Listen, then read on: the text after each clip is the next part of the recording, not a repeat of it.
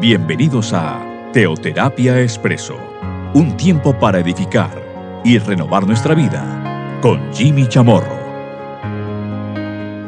Muy buenos días, bienvenidos a Teoterapia Expreso, nuestra cápsula, nuestro espacio de cada fin de semana, de cada domingo. Hemos venido compartiendo ya durante las últimas eh, semanas una temática, preguntas. ¿Qué? ¿Cómo? ¿Cuándo? Por qué, entre otras inquietudes, que nosotros le formulamos a Dios.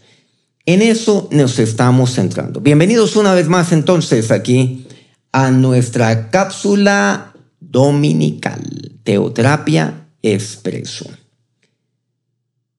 Vamos a ir a un pasaje bíblico nuevamente en el libro de los Hechos. Digo nuevamente porque la semana pasada estuvimos en el libro de los Hechos también en Hechos capítulo 2. Bueno, pero eso ya fue hace una semana. Sigamos entonces avanzando. Ahí vemos una historia concerniente al apóstol Pablo, entre otros personajes que aquí me menciona este aparte bíblico. Esto ocurre pues eh, ahí en una, en una ciudad llamada Filipos. Hechos 16, versículo 11 en adelante. Vamos a leer algunos versículos de este capítulo. Dice, zarpando pues de Troas, dice Pablo, vinimos con rumbo directo a Samotracia y el día siguiente a Neápolis y de allí a Filipos, que es la primera ciudad de la provincia de Macedonia y una colonia. Y estuvimos en aquella ciudad algunos días. Pasemos al versículo 14. Bueno, recordemos que ellos salían pues a Pablo y, otros salían a, evangelizar. En este caso él estaba con un personaje también, eh, obviamente, también de apóstol del Señor, también eh, siervo del Señor llamado Silas. Dice, versículo 14, entonces una mujer llamada Lidia, vendedora de púrpura, o sea, de tela, de la ciudad de Tiátira, que adoraba a Dios, estaba oyendo. Y el Señor abrió el corazón de ella para que estuviese atenta a lo que Pablo decía. Bueno, Pablo estaba allí, junto con Silas, compartiendo. Bueno, aquí también pues nos, nos enseña la palabra de Dios y la vida misma de Pablo. El ir a aquellos lugares públicos, el ir a las plazas, a los lugares donde está la gente. Había unas personas, había unas mujeres por ahí, entre las cuales pues aquí sobresale una que se llamaba Lidia. Lidia estaba allí en, en esa, en esa tierra, estaba en esa ciudad, estaba en Filipos. Ella venía de otra ciudad, Teátira.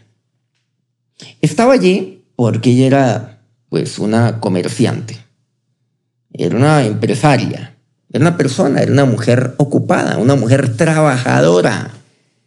Y llegó a esta ciudad importante de Macedonia llamada Filipos puesto que pues allí mucha gente la visitaban, entraban y salían. Entonces se movía fuertemente el comercio, entre, entre otras, pues de, de vestidos, de ropa, de telas. Ella era especializada en la púrpura. Pero me dice que esta mujer, ella estaba oyendo, oyendo atentamente las palabras, las palabras de Pablo. Pero me dice una mujer que adoraba a Dios. Sea, ya era una mujer que tenía, ya había tenido una disposición, una predisposición. Pero me dice que el Señor abrió el corazón de ella. Abrió su corazón. Pero algo que llama la atención aquí, y lo cual encontramos, por supuesto, en otra literatura del mismo Pablo, por cierto, en algunas cartas, encontramos pues que es necesario ir. ¿Y cómo oirán si no hay quien les anuncie? ¿Cómo? También el Señor nos habla acerca de esto, nuestro Señor Jesucristo. Y aquí en este caso, bueno, ¿cómo una mujer como Lidia, como mujeres, como personas van a oír si no hay quien les anuncie? Y miren qué interesante. Ella estaba más dispuesta a oír que cualquiera, incluso en anunciar o en hablar. Bueno, no podemos decir esto en el caso de Pablo. Pablo siempre está dispuesto a anunciar. Pero algo interesante es que como Pablo ahí estaba dispuesto a, anunciar y él lo, anunciaba, pues anunciaba el Señor, anunciaba las buenas nuevas del Señor y lo hacía de corazón, con el corazón. Miren que eso es fundamental. Pero ahí está una mujer.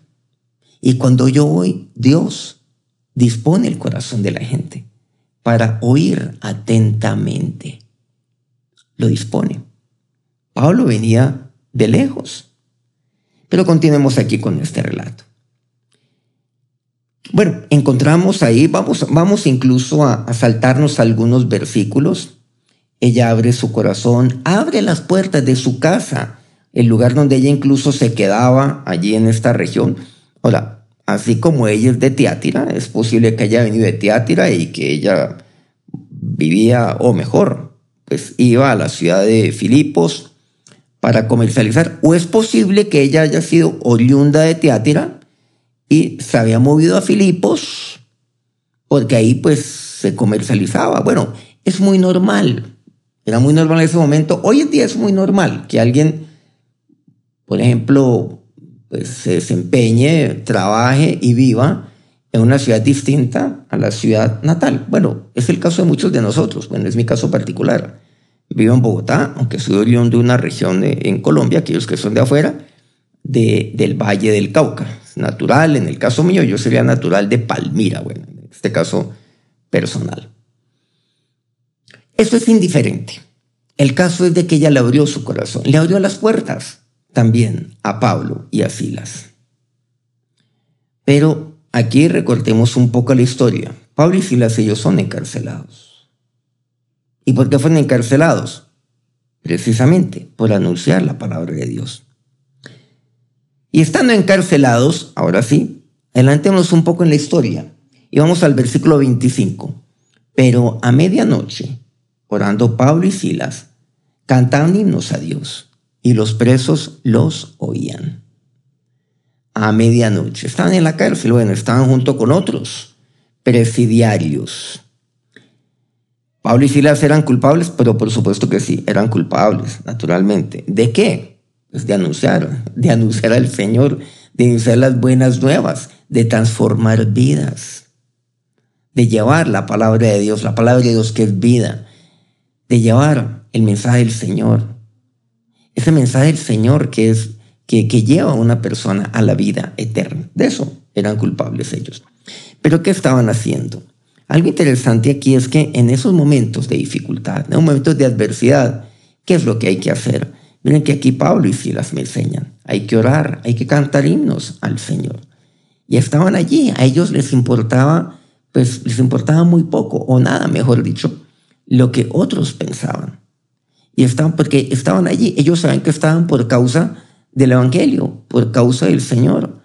Y, se sentían hasta algo increíble, hasta Pablo se sentía, pues se sentía bienaventurado por ello. Se sentía pues dichoso por ello, porque era por causa del Señor, no por causa de Él y de lo que Él había hecho.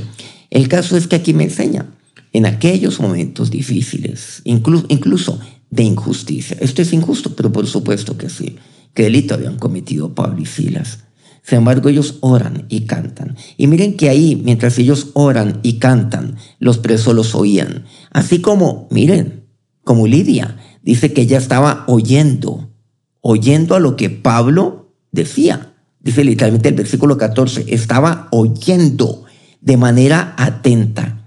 Pues asimismo los presos los oían. Algo interesante es que la gente me oye, pero la pregunta es, ¿qué es lo que están oyendo de usted? ¿Están oyendo de usted las buenas nuevas? ¿Están oyendo de usted la, la, eh, eh, la palabra de Dios? ¿Están oyendo que usted está anunciando al Señor? ¿Qué es lo que les está anunciando a ellos? ¿Qué, ¿O les está hablando? ¿Qué es lo que otros están oyendo de usted? Están oyendo palabras de, de vida, de vida eterna, palabras que transforman vidas. Están oyendo de usted himnos a Dios. Están oyendo que usted está incluso orándole al Señor. ¿Qué están oyendo? Interesante. Entonces dice el versículo siguiente, el 26, sobrevino de repente un gran terremoto, de tal manera que los cimientos de la cárcel se sacudían y al instante se abrieron todas las puertas y las cadenas de todos se soltaron. Así como la casa o el lugar donde estaba, donde residía Lidia, abrió las puertas. Ahora resulta que se abrieron las puertas de las cárceles también. Miren que Dios abre puertas también. Aquí vemos como un paralelo entre esta mujer, Lidia, y lo que pasó en la cárcel. Y al instante se abrieron todas las puertas. Dios abre todas las puertas. Abrió las puertas de la cárcel de Lidia. Abrió las puertas incluso de ese centro reclusorio. Pero también las cadenas de todos se soltaron. No solamente estaban ahí detrás de unas rejas, también estaban encadenados y se soltaron. Versículo 27. Entonces el carcelero, despertando el carcelero y viendo abiertas las puertas de la cárcel, sacó la espada y se iba a matar, o sea, se iba a suicidar, pensando que los presos habían huido. Porque él dijo, no, pues ya, ya, ya no tengo, no tengo alternativa. Ahora, esta persona tenía familia, claro que sí, eso lo vamos a ver un poco más adelante. Pero él dijo, no, lo que me espera es peor. Yo prefiero quitarme la vida. Mas Pablo dice, versículo 28, clamó a gran voz diciendo, no, a, gran voz diciendo, no te hagas ningún mal, pues todos estamos aquí, tranquilos. Ahora, llama la atención no solo que Pablo y Silas no se fugaron, sino que el resto de los presos tampoco se fugaron. Aquí vemos algo interesante, es que Pablo y Silas básicamente pues tienen autoridad sobre los otros presos. Ahora, los otros presos estaban allí de manera justificada. Ahora, quiero decir, ¿es justo que ellos estén en la cárcel? Bueno, seguramente muchos de ellos sí, puede que otros no. Pero tenía autoridad sobre ellos, ninguno se fugó. Porque ellos al ver que Pablo y Silas se quedaron, pues ellos también se quedaron y no se fugaron. Ahora, es indudable que tiene relación con el hecho del testimonio de Pablo y de Silas, quienes estaban orando y cantando allí. Bueno, naturalmente que pues el, pequeño temblor, podríamos llamarlo de esa manera, ese sacudón tuvo relación con ellos, sin duda alguna. Versículo 29. Él entonces, pidiendo luz, se precipitó adentro. ¿Quién? El carcelero. Porque oyó una voz. No te hagas ningún mal. Todos estamos aquí. Tranquilo. Tranquilo y temblando se postró a los pies de Pablo y de Silas. Y sacándolo les dijo, señores, ¿qué debo hacer para ser salvo? Los sacó. Ellos dijeron, cree en el Señor Jesucristo y serás salvo tú y tu casa. Aquí está la pregunta, ¿qué debo hacer para ser salvo? Bueno, al Señor le formularon preguntas en este sentido. Con estas palabras o incluso con otras palabras, pero que tienen el mismo significado. Básicamente le preguntaron lo mismo, mejor dicho. ¿Qué debo hacer? Y aquí resalta algo la respuesta. Cree. El creer. La respuesta es clara. Creer. ¿Qué debo hacer? Creer. Y aquí el creer no es solamente para ser salvo, sino el creer a partir de ese momento en el cual ah, yo le abro la puerta de mi vida al Señor, como las puertas de la casa de Lidia, como las puertas de la cárcel se abrieron. Asimismo, este carcelero abriría la puerta de su corazón al Señor, a Jesús. ¿Y cómo la abro? Creyendo. Así es como lo hago, creyendo. El creer pero a partir de ese momento, el cual yo le abro las puertas de, de, mi corazón, la puerta de mi vida, a Jesús, por medio de esa llave que se llama el creer, Esa llave activa la puerta, abre la puerta. Miren que usted tiene allí esa llave, el creer. Pues a partir de ahí yo comienzo esa, esa vida, esa que es una aventura que tiene un propósito en mí. Yo comienzo a recorrer, pero ¿cómo lo hago? Por medio de el creer. Ahí es cuando yo he de vivir por fe, o sea, de ahí en adelante vivir creyendo. Y aquí quiero hacerle, quiero hacerle este, pues, eh, quiero, quiero enfatizarle este punto, esa llave, la llave del creer. Miren que las puertas, y algunos dirán, pero Jimmy, pero es que eh, yo he visto que las puertas a mí se me cierran. Es más, las puertas están cerradas y no se abren. Active, active esa llave. Actívela a través de el creer. El creer abre puertas, abre todas las puertas, las puertas de la adversidad, las abre. Rompe las cadenas, abre las puertas. Las puertas del corazón de muchos se abren, como la puerta de, de la casa de Lidia, como la puerta del corazón de este varón, del carcelero. Habrá puertas, habrá puertas. Miren que aquí, pues, este es un mensaje del abrir puertas. ¿Qué va a hacer? El creer. Bueno, versículo 32. Y le hablar la palabra del Señor a él. ¿Quién? Pablo y Silas. Y a todos los que estaban en su casa. ¿Qué fue lo que pasó? Recordemos que este personaje, el carcelero, lo sacó de allí se fueron a la casa de él. O sea, ¿se fugaron? Sí, pero usted dijo que no. Entonces se fugaron. Calma. Vamos a ver. Versículo 33. Y él, tomándolos en aquella misma hora de la noche, les lavó las heridas Pablo y Silas. Y enseguida se bautizó él con todos los suyos, con su familia. Pero vean qué interesante. Estaban heridos porque habían sido maltratados Pablo y Silas. Torturados, independientes de sus heridas. Pablo y Silas, recordemos qué estaban haciendo ahí en la cárcel a la medianoche.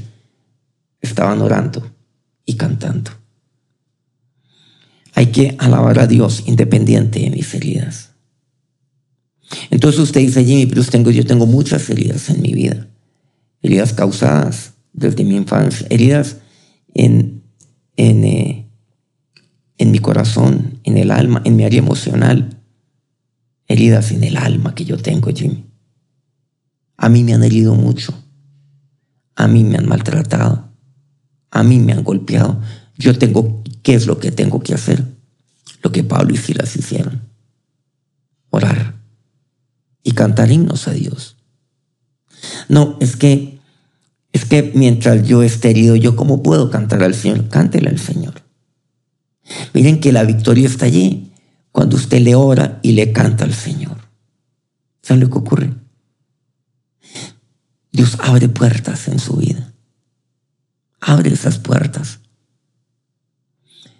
Y en este caso, Dios sana sus heridas. Sana sus heridas. Dios lo saca de ese lugar donde usted está, de ese hoyo, como de esa cárcel. Usted está entonces encadenado, herido. Dios, Dios lo va a sacar de allí. Es lo que tiene que hacer. ¿Qué debo hacer? Pues orarle a Dios, cantarle himnos a Dios. ¿Qué tengo que hacer? Tengo que creer. ¿Qué tengo que hacer? Tengo que cantar. ¿Qué? Tengo que orar. Alabar al Señor independiente de mis heridas.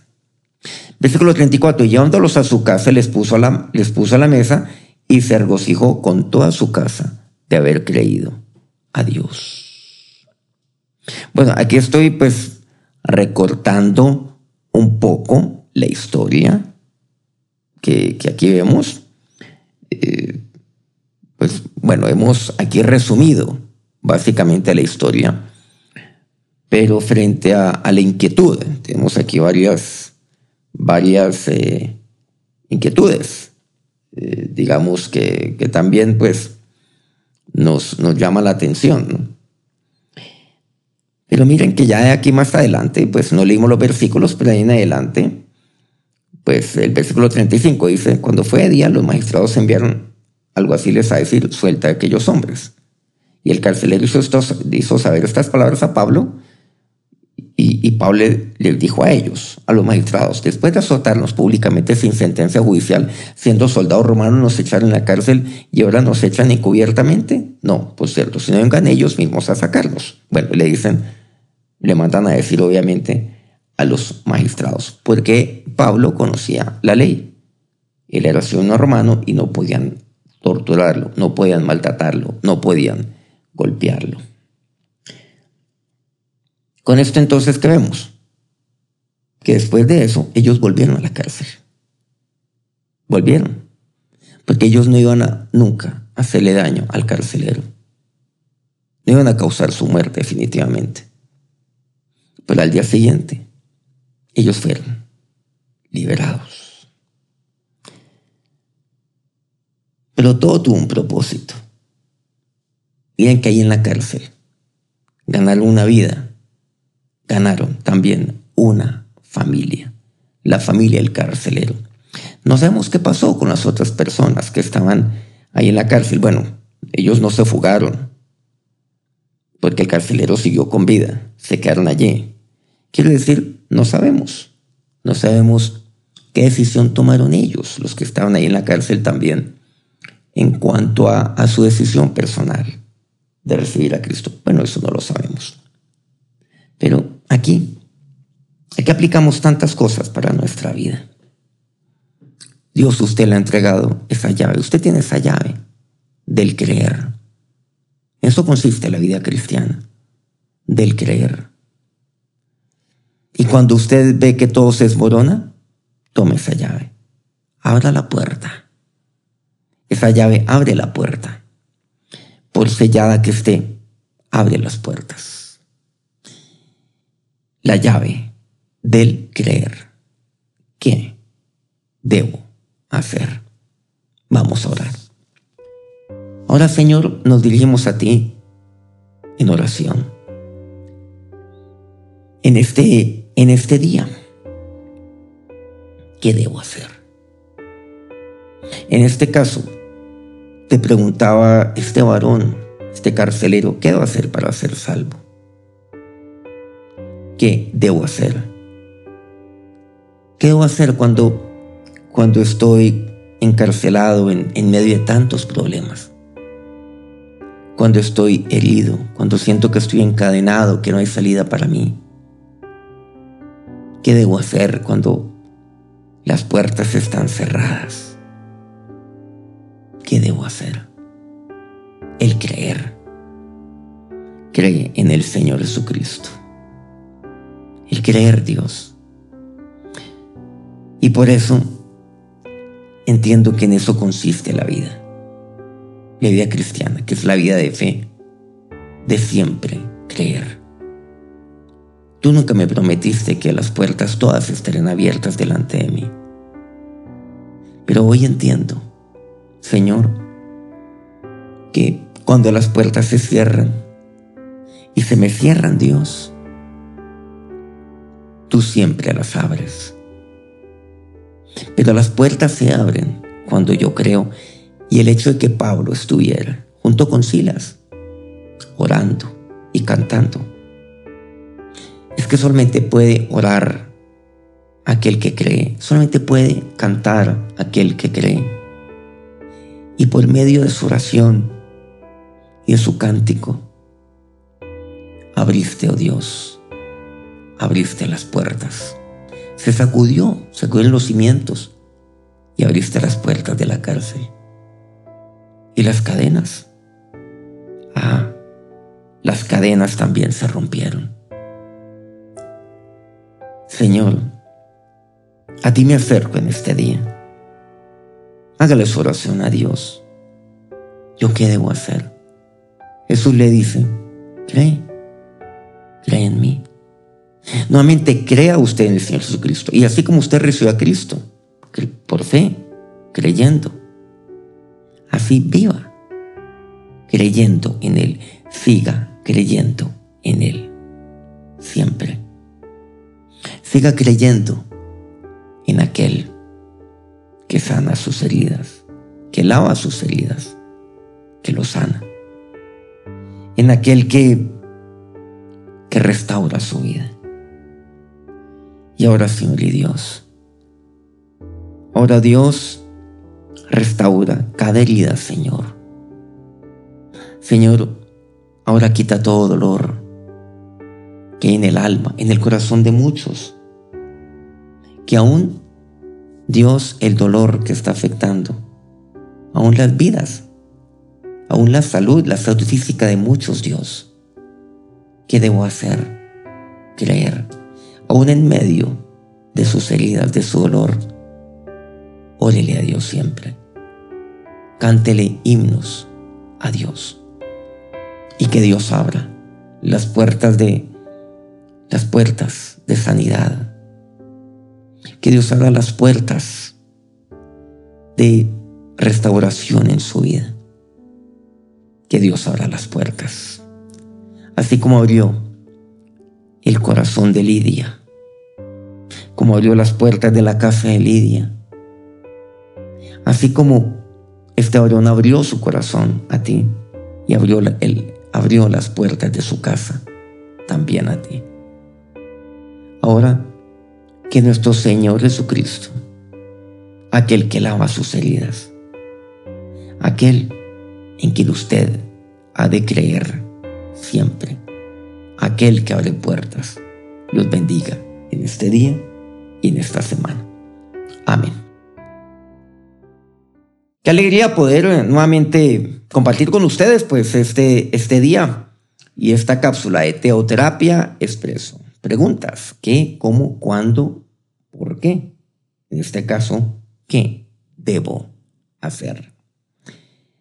No olvidemos, tenemos un encuentro, nuestro encuentro cada semana. Bueno, este programa lo estamos compartiendo pues cada domingo, aunque muchos lo escuchan otro día de la semana posterior eh, a la fecha en la cual lo estamos divulgando lo compartimos cada domingo. Por favor, si este mensaje le ha llegado, por ejemplo, vía WhatsApp, aunque esto lo compartimos también en nuestra plataforma de Spotify, Jimmy Chamorro, al igual que la SoundCloud, SoundCloud, pues también lo compartimos en grupos de WhatsApp para que de esta manera pues se divulguen, eh, digamos, más el que recibe el mensaje lo oye y hemos encontrado que mucha gente lo divulga a otros y este a su vez a otros, para que más y más puedan oír la palabra de Dios. Que tengan un eh, feliz domingo, si es que lo estoy escuchando un domingo. Que tengan un feliz inicio de semana. En ocho días nuevamente nos encontramos. Dios los bendiga.